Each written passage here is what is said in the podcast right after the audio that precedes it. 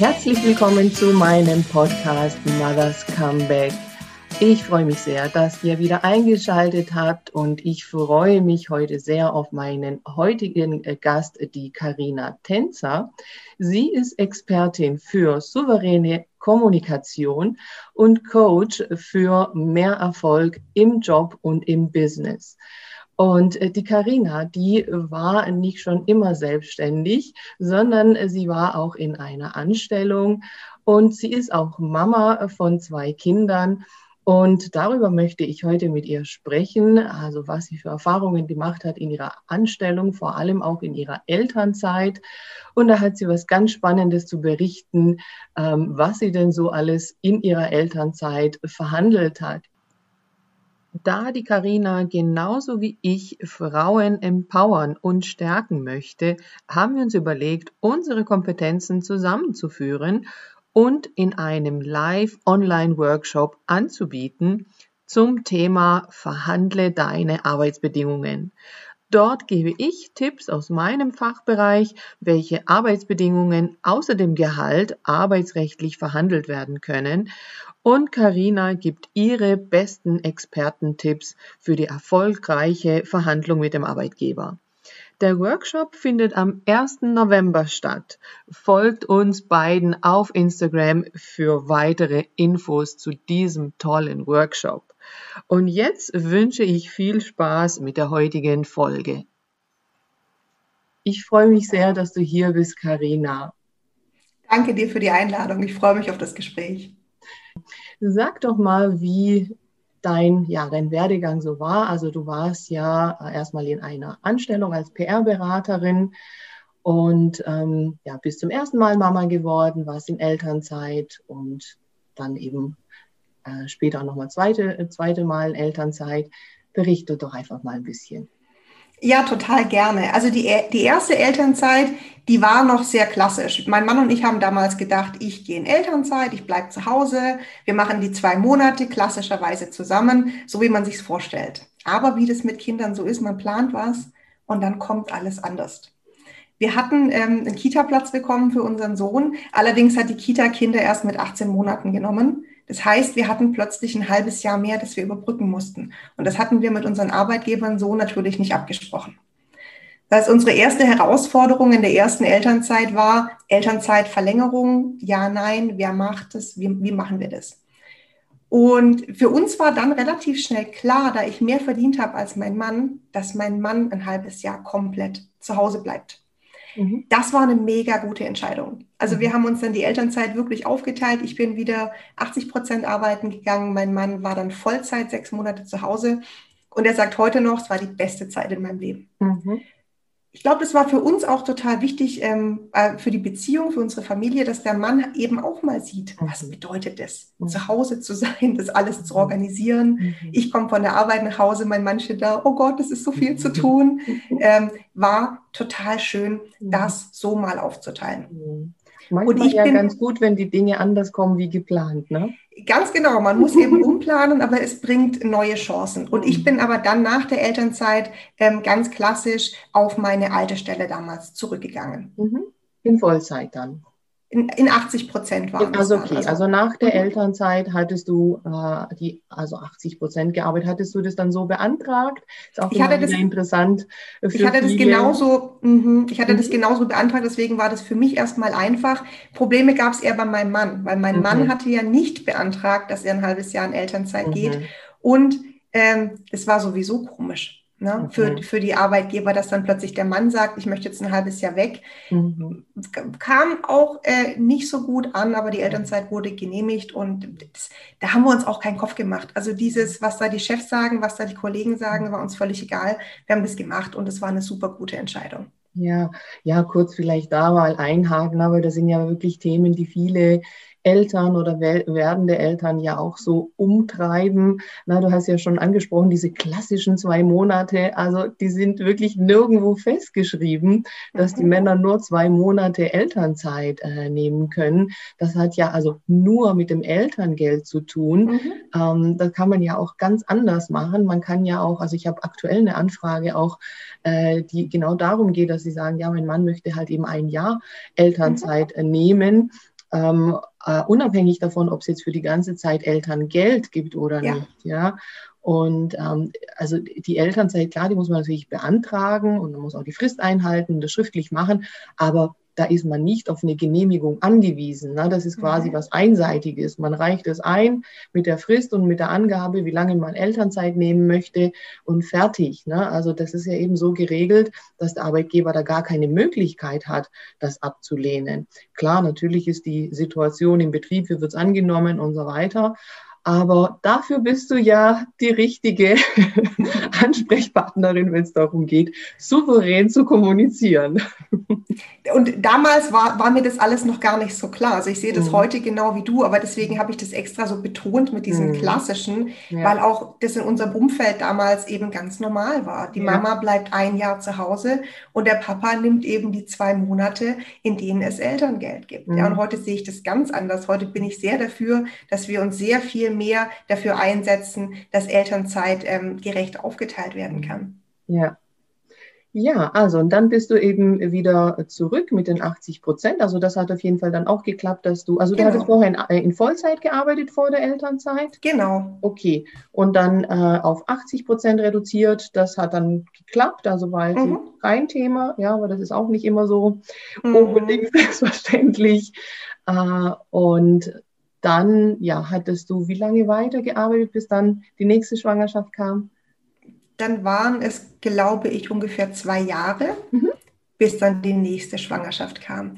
Und diesmal waren wir natürlich schon viel weiter. Mhm. Also nicht nur was die Elternzeitaufteilung angeht, sondern auch, wie kommuniziere ich das bei der Arbeit überhaupt. Mhm. Also uns war damals gleich klar, mein Mann wird das halbe Jahr diesmal wieder vollnehmen.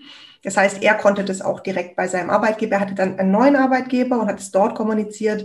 Auch da wieder ähm, hochgezogene Augenbrauen, beziehungsweise eigentlich, und das finde ich ganz doof immer, dass dann die Kollegen ihm auf die Schulter klopfen und sagen, wow, wir finden das so toll, dass du das machst. Und ich denke mir, hey, mir hat noch nie jemand dafür applaudiert dass ich zu Hause bleibe. Also das ist auch die andere Seite, dass dann, dass der Mann da über den grünen Klee gelobt wird, dass er jetzt zu Hause bleibt, mhm. ähm, obwohl das ja für mich eigentlich selbstverständlich ist. Mhm. Wir konnten ja, aber diesmal halt jetzt ganz die klassischen Rollenbilder, ja. Mhm. Aber wir konnten uns diesmal jetzt eben ganz anders vorbereiten, ähm, auch auf die Verhandlungen mit unseren Chefs und ähm, haben das dann proaktiv auch gemacht und auch mhm. anders und besser als in der ersten Elternzeit. Mhm. Also früher dann sozusagen, oder? Genau, Was also sehr. du da jetzt besser? Mhm. mhm. Also zum einen gleich zu Beginn schon ähm, kommuniziert, wie wir uns das vorstellen. Also nicht nur die Elternzeit anmelden, mhm. sondern das ist das, der, der, Tipp, den ich den Frauen auch in den Verhandlungstrainings gebe, mhm. ähm, wirklich proaktiv auf den Chef mhm. zugehen, Vorschläge machen, eigene Ideen machen. Mhm. Weil du sagtest ganz richtig, ähm, wir brauchen keine Genehmigung von unserem Chef. Mhm. Aber es ist natürlich schöner, ja. Wir geben ihm oder ihr das Gefühl, sie mit ins Boot zu holen, dass wir das Gespräch suchen, dass wir nicht einfach kurz bevor wir gehen dann hinknallen, so machen wir es übrigens, sondern dass wir uns da zusammensetzen, sagen, ich habe eine Idee, so und so stelle ich mir meinen Wiedereinstieg vor. Also schon, ich bin schon ganz konkret, schon vor dem Mutterschutz, habe mich mit meiner Chefin schon ganz genau besprochen, welche Aufgaben ähm, stelle ich mir vor, wann genau bin ich wieder da, in welchem Umfang möchte ich genau arbeiten. Also habe da wirklich so viel wie möglich schon vorgearbeitet, eigene Vorschläge gemacht. Ähm, und ich glaube, das ist schon mal eine sehr gute Basis für einen gelungenen Wiedereinstieg. Ja, und wie ist es bei deiner äh, Vorgesetzten dann angekommen? Hat sie gesagt, super, Karina, ja. genau so machen wir es? Oder? Ja, genau. Ich wollte, und zwar, ich war tatsächlich vor dem Mutterschutz bei ihr und habe gesagt, wenn ich zurückkomme, möchte ich eine neue Aufgabe haben. Mhm. Habe ihr ganz genau aufgezählt, was das für Aufgaben sein können, warum ich die Richtige dafür bin. Mhm. Das ist, es ist für mich ein ganz wichtiger Aspekt im Verhandlungstraining. Wir kommen natürlich nicht einfach mit Forderungen, sondern wir erklären natürlich, warum das eine unfassbar gute Idee ist. Mhm. Also ich muss meinem Chef oder meiner Chefin schmackhaft machen, warum das für alle Seiten eine gute Idee ist, dass ich nach der Elternzeit in dieser Aufgabe, in diesem Umfang arbeite. Mhm. Ja, dann kann dein Chef oder deine Chefin nur noch ganz schwer Nein sagen, weil mhm. der ja denkt, oh, das klingt total gut, mhm. was sie sich da er erklärt hat. Also dieses Gefühl mhm. möchte ich bei einer Verhandlung erzeugen, eine Win-Win-Situation. Ja für beide Seiten. Ja, ich liebe ich bin, Win-Situationen, ja. ich bin jetzt natürlich noch in einem Moment, wo es noch keinen Ärger gab. Ich weiß, mhm. du kommst häufig erst dann, wenn es schon Ärger gab. Und das ja. passiert trotzdem ganz oft. Aber ich versuche im Prinzip die Frauen darauf vorbereiten, ähm, den Ärger zu vermeiden. Ja, ja, ja indem wir frühzeitig ins Kommunizieren gehen, ähm, frühzeitig auch Dinge ausmachen, wirklich festhalten, auch schriftlich festhalten und auch während der Elternzeit immer in Kontakt bleiben. Mhm. Also nicht nur vor dem Mutterschutz was ausmachen, sondern mich immer wieder melden, im ja. Gespräch bleiben, ja. nachfragen, wie sieht's aus, mal zum Besuch vorbeikommen, telefonieren und dann natürlich auch kurz vor dem Wiedereinstieg all, all die Punkte nochmal durchgehen. Wie ja. machen wir es jetzt? Ja. Super, äh, sehr gut, Karina. Ja, also das ist absolut wichtig und richtig auch, was du sagst. Und äh, da gibt es eben doch auch große Unterschiede. Das erlebe ich schon auch. Also dass schon ähm, auch manche Frauen hauptsächlich, na, ich habe ja auch hauptsächlich mit Frauen zu tun, weil es halt eben so ist, dass sie nach wie vor die längere Elternzeit nehmen und ähm, dass sie halt genau diese Dinge nicht machen. Na klar, also vor allem wenn es das erste Kind ist, dann ist man da so auf das Kind und auf die Schwangerschaft und alles konzentriert und was da alles so drumherum äh, jetzt Neues kommt, das ist schon nachvollziehbar auch äh, natürlich auf der einen Seite. Aber auf der anderen Seite, klar, wenn man sich jetzt dann auch ein bisschen in den Arbeitgeber reinversetzt, äh, wo sich die Frau quasi jetzt fröhlich verabschiedet und sagt, so, ich bin da mal weg und hat nichts gesprochen, also nichts irgendwie in Richtung, ja, und wenn ich dann wiederkomme, das und das, sondern das wurde überhaupt nie angesprochen. Ähm, dann gibt man ja schon auch so ein bisschen das Gefühl, naja, das ist mir eigentlich alles egal und äh, da ist das, was du sagst, eben wichtig, dass man sich, obwohl das alles jetzt neu ist und man freut sich auf das Baby und ist ja auch alles wunderbar, trotzdem auch drüber nachdenkt, ähm, ich komme ja auch wieder zurück in diesen Job und da wäre ja schon ganz gut, wenn wir einfach mal drüber sprechen und zumindest mal die Gedanken, die man im Kopf hat, wie man sich das vorstellt, wie das nachher sein soll, ähm, mitgibt, weil es ja auch ein Unterschied ist, ob man sagt, ja, also ich bin jetzt mal wirklich drei Jahre weg Ne? Kannst du dann eine Vertretung haben oder was auch immer. Oder ob man sagt, ähm, ich bin vielleicht ein Dreivierteljahr weg und dann stelle ich mhm. mir vor, das und das. Ähm, und dann kann sich der Arbeitgeber halt eben auch darauf einstellen. Ja, also das ist total wichtig und das kann man hier schon mal mitgeben, ja. Das hast du gerade ganz schön gesagt, sich auch reinversetzen in den Arbeitgeber. Ich finde auch, das ist ganz wichtig, weil dein Chef oder deine Chefin muss auch planen können. Ja. Und ähm, deswegen da ins Gespräch zu gehen und zu sagen, wie du gerade sagtest, wie lange möchte ich weg sein? Vielleicht kannst du sogar schon unterstützen, eine Vertretung zu finden und einzulernen. Mhm. All das, wenn, die vor, wenn diese Schritte vorzeitig gegangen werden, erleichtert es ja auch deinem Arbeitgeber ganz arg die, die Arbeit und ähm, wird ihn auch motivieren, dich dann wieder motiviert zurückzunehmen. Ja, ja.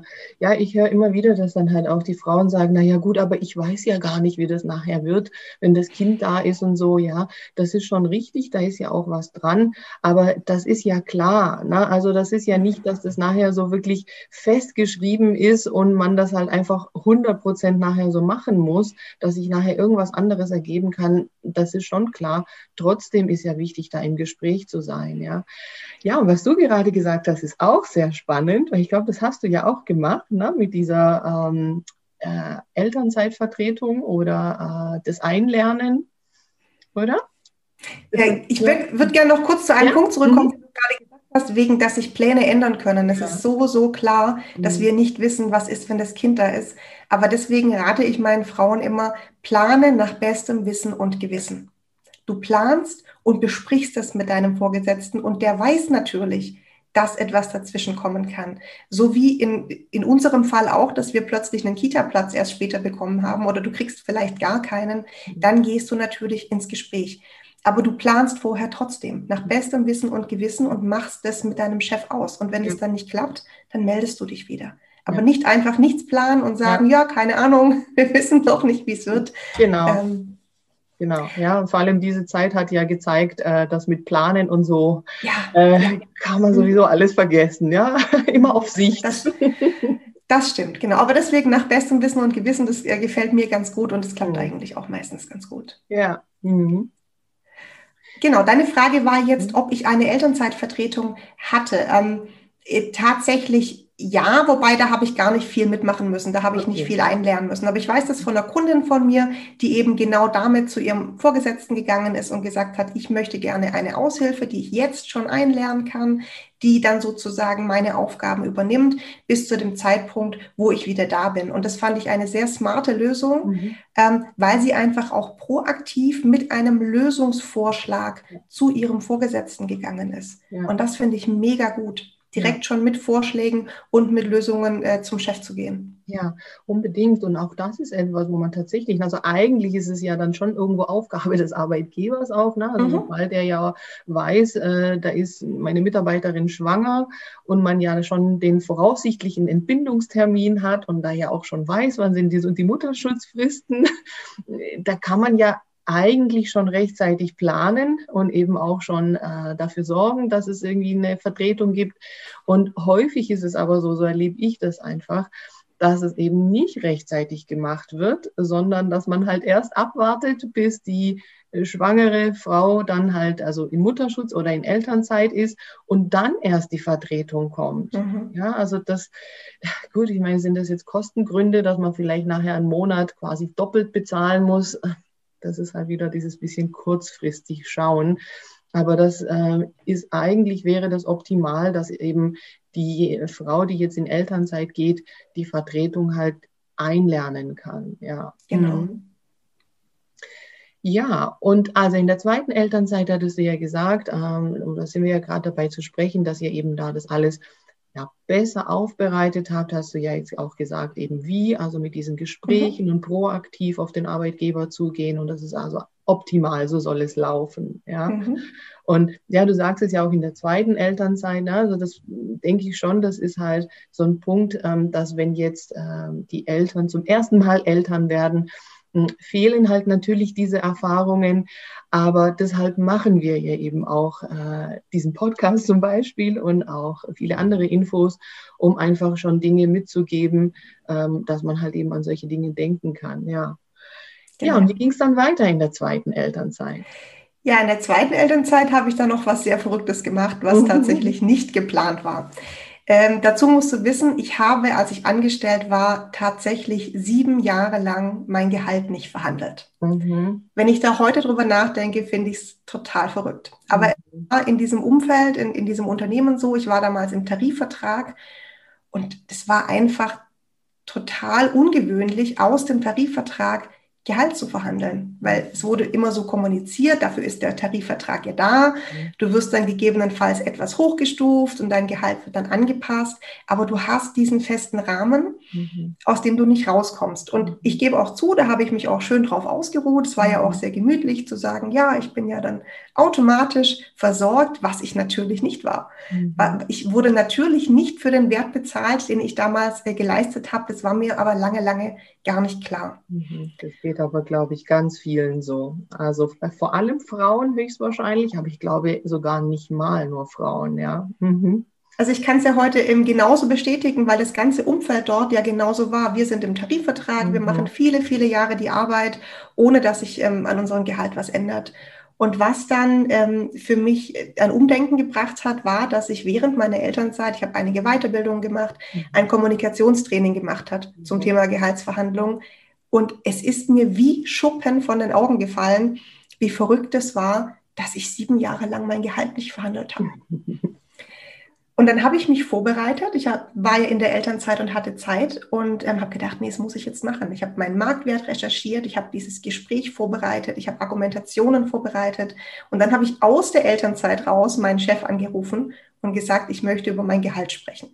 Mhm. Also wie lange Ein- warst du da in dem Moment in Elternzeit? Schon relativ lange. Da war ich schon, also das war vielleicht sieben oder acht Monate. Also es war Okay. schon, ging schon wieder in Richtung Wiedereinstieg. Mhm.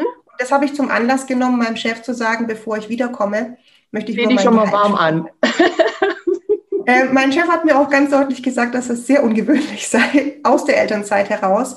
Ähm, aber ich habe es trotzdem gemacht. Super. Na, da kommen noch wieder diese Eltern Elternkompetenzen äh, noch zum Mhm. äh, Einsatz. Ja, eine Sache will ich ganz kurz auch da noch sagen. Auch super toll, was du sagst. Und äh, das empfehle ich auch immer, wenn es irgendwie geht, in der Elternzeit Fortbildungen zu machen. Die müssen halt eben nicht direkt jetzt mit dem Job zu tun haben, mhm. ähm, aber es können eben so weitläufige äh, Themen sein, wie eben zum Beispiel das Thema Kommunikation. Ja? Oder mhm. es gibt ja jetzt aktuell auch viele äh, Online-Kurse äh, und ähm, mhm. Lehrgänge und so weiter, die man machen kann. Und ähm, das empfehle ich also auch immer. Also erstens, um natürlich auch zu zeigen, ich bilde mich fort, aber auch für mhm. einen selber. Ne? Und das sieht ja. man ja an deinem Beispiel wieder, wie das einen äh, einfach voranbringen kann und einfach auch eine andere Perspektive zeigen kann. Also das ist mhm. wirklich zu empfehlen. Ja. Mhm. Sehe ich ganz genauso, ja. Ja, okay. Und dann erzähl mal, spannend. Wie lief das Gespräch? Was hast du gesagt? Was ist passiert? Also ich muss erst sagen, dass ich mich wirklich wochenlang auf das Gespräch okay. vorbereitet habe. Das ist auch was, was ich Frauen in meinen Kursen mitgebe. Eine Verhandlung macht man nicht zwischen Tür und Angel. Die macht man nicht mal kurz. Ich habe mir da kurz was überlegt, sondern so ein Gespräch muss wirklich aufgebaut sein, logisch aufgebaut sein. Du musst vorbereitet sein, ähm, was für Gegenargumente kommen können kommen. Was kann ich darauf entgegnen? Ich war wirklich super gut vorbereitet und ich habe was gemacht, was glaube ich ungewöhnlich ist, aber das lag einfach daran, weil ich war ja schon eine Weile nicht mehr präsent für meinen Chef. Ich war ja schon monatelang zu Hause. Deswegen habe ich eine Art Kurzlebenslauf vorbereitet. Mhm. Es war eine Seite, auf der eben stand, was meine Erfolge im letzten Jahr gewesen mhm. sind, ähm, was für Skills ich habe. Also das heißt, was kann ich besser als alle anderen im Team? Zum Beispiel mit welchen Programmen kann ich besonders gut umgehen? Ich bin äh, der Experte für Social Media, also habe alles rausgestellt, was mich im Team besonders macht und hatte noch eine Spalte mit Ideen, die ich ähm, für meine neue Aufgabe mitbringe. Und diesen Kurzlebenslauf habe ich ihm zum einen vorher geschickt mhm. und zum anderen hatte ich ihn dabei. Der hat mir wahnsinnig viel Sicherheit gegeben mhm. in meiner Argumentation. Wow da musst du echt ein Patent drauf anmelden. Also den, den Tipp gebe ich äh, immer wieder und ich finde den so einfach wie genial, weil das war ja jetzt Absolut. nicht eine wahnsinnige, ähm, ein wahnsinniger Aufwand, weil das machst du ja eh. Wenn du dich auf so ein Gespräch vorbereitest, dann schreibst du dir ja sowieso auf, was sind meine Erfolge, was sind meine besonderen Fähigkeiten. Aber das einfach wirklich auf einem schönen DIN A4-Platz, muss nicht viel sein, eine Seite einmal kurz aufzulisten, weil, seien wir ehrlich, unsere Chefs haben nicht unbedingt auf dem Schirm, vor allem wenn man schon ein paar Monate weg ist. Mhm. Was die einzelnen Teammitglieder machen, das ist auch okay. Der Chef hat auch andere Sachen noch mhm. im Kopf. Aber ihm das mal schwarz auf weiß auf mhm. einer Seite darzustellen, mhm. das ist dein Gewinn, wenn ich in deinem Team bin. Mein Chef konnte eigentlich gar nicht wirklich Nein sagen. Ich wollte es gerade sagen, das muss ihn doch umgehauen haben, oder? Da muss ich doch gedacht haben, wow, oder? Also ich stelle mir das schon so vor, dass er das so liest und sich denkt, oh mein Gott. Also er hat weder wow noch oh mein Gott gesagt, aber ich habe tatsächlich, ich habe in dem Gespräch tatsächlich 14 Prozent mehr Gehalt verlangt. Okay. Und ähm, mein Chef hat gesagt, ja, okay. Und wie hast du und, dir diese 14 Prozent jetzt dann irgendwie, also wie kommst du jetzt auf diese Zahl oder wie? Also auch das war ähm, sehr viel Vorbereitung. Ich habe natürlich meinen Marktwert recherchiert. Das heißt, mhm. ich habe geschaut, was verdient man ähm, in dieser Branche, was verdient man in dieser Position, wie viel Erfahrung bringe ich mit. Habe natürlich geschaut, habe ich sehr spezielle Erfahrungen oder sehr spezielle Expertise wie Social Media, digitale Produkte, die andere nicht haben und habe daraus einen Preis gebildet. Mhm.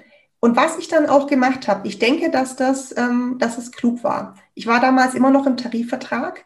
Das heißt, ich habe mir selbst überlegt, wie diese Erhöhung aussehen könnte. Also ich habe nicht einfach gesagt, ich möchte XY mehr, sondern ich habe gesagt, ich möchte gerne diesen Betrag X als Tantieme als jährliche, mhm. den Betrag X möchte ich gerne als Kinderbetreuungszuschuss. Mhm. Und so habe ich sozusagen dieses Modell, das ich mir vorstelle, ähm, selbst mir ausgedacht und meinem Chef präsentiert. Und mein Chef hat zugestimmt. Ja, perfekt. Ja, also sprichst auch so wieder solche Dinge an, na, da, das kann ich auch nicht oft genug betonen. Es gibt so viele Möglichkeiten, die eben auch Arbeitgeber auch steuerbegünstigt einfach mhm. auch äh, machen können. Und viele machen das, aber viele halt eben auch nicht, ne, weil man sich einfach auch gar nicht damit beschäftigt oder so. Und sowas wie ein Kinderbetreuungszuschuss, also das hilft einfach enorm und dem Arbeitgeber kostet es nicht so viel. Ja, also äh, auch solche Dinge kann man eben ansprechen. Ja, hattest du dich da, da irgendwie noch beraten lassen oder hast du dir das einfach alles selber so ausgedacht? Ich habe es mir tatsächlich, ähm, also ich habe selber recherchiert. Ich hatte ja, ja diesen Gehaltsverhandlungskurs mhm. auch gemacht, ähm, mhm. in dem viel Info drin war. Aber gerade jetzt das Thema Kinderbetreuungszuschuss mhm. habe ich ganz viel recherchiert. Mhm. Und das finde ich ganz spannend, weil ganz viele Arbeitgeber den tatsächlich auch nicht kennen. Also ja. auch mein damaliger Chef kannte das gar nicht. Mhm. Dann habe ich ihm sozusagen die mhm. Vorteile des Kinderbetreuungszuschusses aufgezählt, die ja nicht nur ich habe, sondern auch er also auch der Arbeitgeber. Mhm. Und der hat dann gesagt, okay, das muss ich ja mal bei der Personalabteilung mhm. erstmal nachfragen. Mhm.